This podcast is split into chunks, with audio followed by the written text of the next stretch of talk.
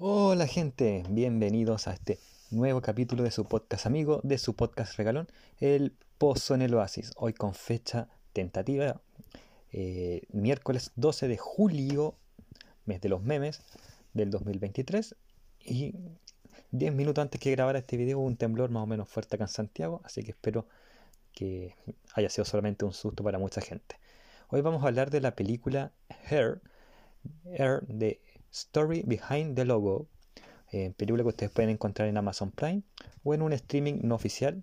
Siempre acuérdense que esto es como una película live action de carne y hueso, así que verla en su idioma original y ahí se bajan los subtítulos si es que la ven en streaming no oficial. No les voy a decir durante todo el capítulo Air, The Story Behind the Logo, así que nos vamos a limitar a sencillamente llamarla Air.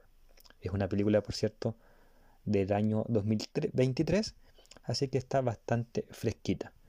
Protagonizada por Matt Damon como Sonny Bacaro, Jason Bateman como Rob Stracer, Ben Affleck como Phil Knight, Chris Messina como David Falk, Viola Davis como Dolores Jordan, Julius Tenon como James Jordan, Damian Delano Young como Michael Jordan, Chris Tucker como Howard, Howard White, Matthew Maher como Peter Moore.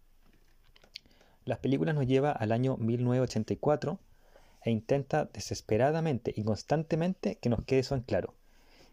La película trata que de la compañía Nike, principalmente, eh, trata, perdón, de la compañía Nike, que principalmente por la insistencia de Sony Bacaro, trata de fichar a, un hasta entonces desconocido Michael Jordan, para que sea el rostro de sus zapatillas de básquetbol de la marca, valga la redundancia, Nike compañía que si bien le iba bien en el casado de otros deportes, eh, salvo de natación, porque ustedes saben, pues natación, eh, sobre todo los que practicamos natación, salvo las aletas que no requieren un gran calzado, no se necesitan en realidad zapatillas, así que de todos los deportes, salvo básquetbol y, natación. Pero en básquetbol, vuelvo y digo, a Nike no les ha ido muy bien hasta el año 84. En era esquiva la suerte, así que estaba a punto de cerrar la división. Y Sony ve que este Michael Jordan puede salvar la división de básquetbol de las zapatillas Nike y pone todas sus fichas en que Michael Jordan firme para representar a Nike. Y a los que les gusta la historia, saben qué pasó al final de, esta, de estas negociaciones. Eh, yo con suerte soy una persona que ve deporte. Cuando veo fútbol, por ejemplo, no puedo ver los dos tiempos porque me aburro. Eh, pero esta película es una película histórica, que es lo que a mí me gusta. Y siempre he dicho que si una película histórica logra que la gente que la ve quiera saber qué ocurrió realmente, qué fue real, qué fue ficción, etc., es porque la película logra su cometido. Si nadie está interesado en investigar más allá, es una película mala o de historia. Así que en mi caso quise buscar más de, los hechos eh, y estoy en eso encontrado varios artículos y varios videos de YouTube. Así que logró su objetivo principal. Es una película entretenida, por lo que están pudiendo apreciar.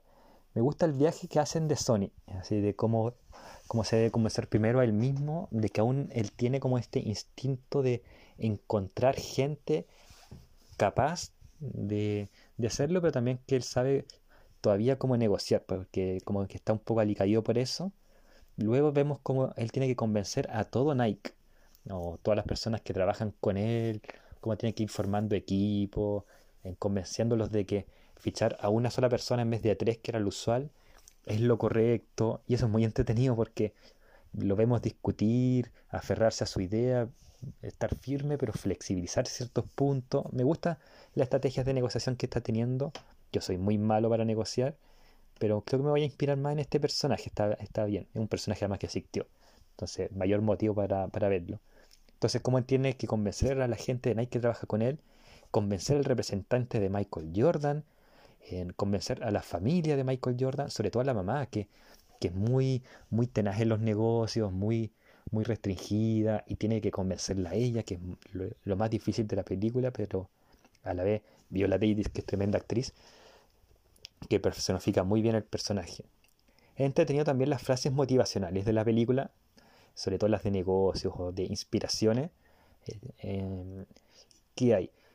Hay frases que aparecen como leyendas de la misma, que tienen la misma empresa, entonces te las ponen como en un primer plano y uno las tiene que ir leyendo, pero son generalmente buenas. Eh, pero sobre todo los discursos, especialmente el de Sony cuando está hablando con Michael Jordan, me parece un gran discurso y además que lo va mezclando con imágenes que vio en Michael en su carrera, espectacular. Pero me gustan mucho las frases que aparecen y los discursos. Eh, quizá en 5 o 10 años más mm, veamos alguna cápsula de estos videos cortos, una u otra frasecilla que dice Sonny Bácaro u otros personajes o que aparecen en la película. Eh, algo que le da un poco un color a esta cinta, pero para unos años más, no para el presente inmediato, pero en el futuro esta película va a ser grande por sus frases. Eh, quizás como punto débil es la insistencia de recordarnos el año, así como muchas veces ponen imágenes típicas de 1984, eh, como que están desesperados en que entendamos que es 1984, pese a que el diseño de, del ambiente, la vestimenta y los peinados ya nos indican que estamos en los 80, no era necesario como que tan constantemente lo repitieran. Eh, eso se ve un poco forzado, pero sin duda la mayor debilidad es al Michael Jordan que ponen.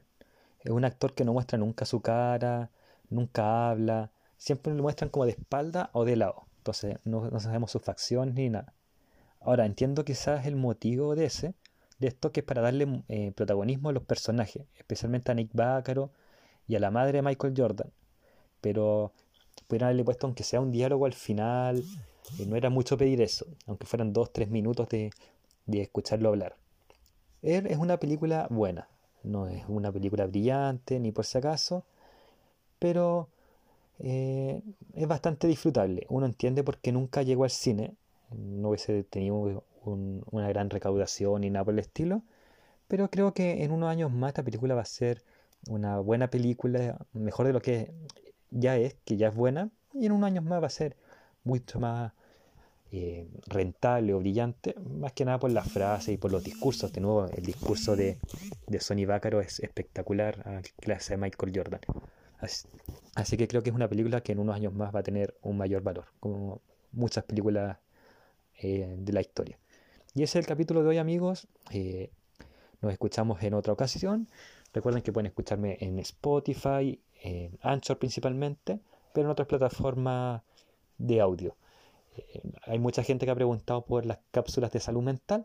Ya se vienen, estamos descongelando a Freddy Sandoval, nuestro psicólogo, para que nos hable de ellas. Así que esta es la despedida de este capítulo. Espero que nos haya gustado y nos escuchamos en otra ocasión. Como ustedes saben, el Post en el Oasis tiene algunas pymes que les gusta eh, ayudar, como por ejemplo Trade Games, la mejor tienda de Funcos. Ahí accede a su catálogo online y ve qué productos, Funcos y otras cosas tiene que ofrecer. Cosplay Store Chile, la mejor tienda de accesorios para los cosplayers. Ahí hay lentes, pelucas, ropas, entre otras cosas, ahí en Cosplay Store. Lanas, patas de lana, accede a los mejores productos referentes a los que les gusta bordar, coser. Vas a encontrar lanas, agujas y muchas más cosas en lana, pata de lana. Y mi arte pixel, ahí vas a ver llaveros, imanes, cuadros y más cosas en formato pixel de tus personajes favoritos de la cultura popular.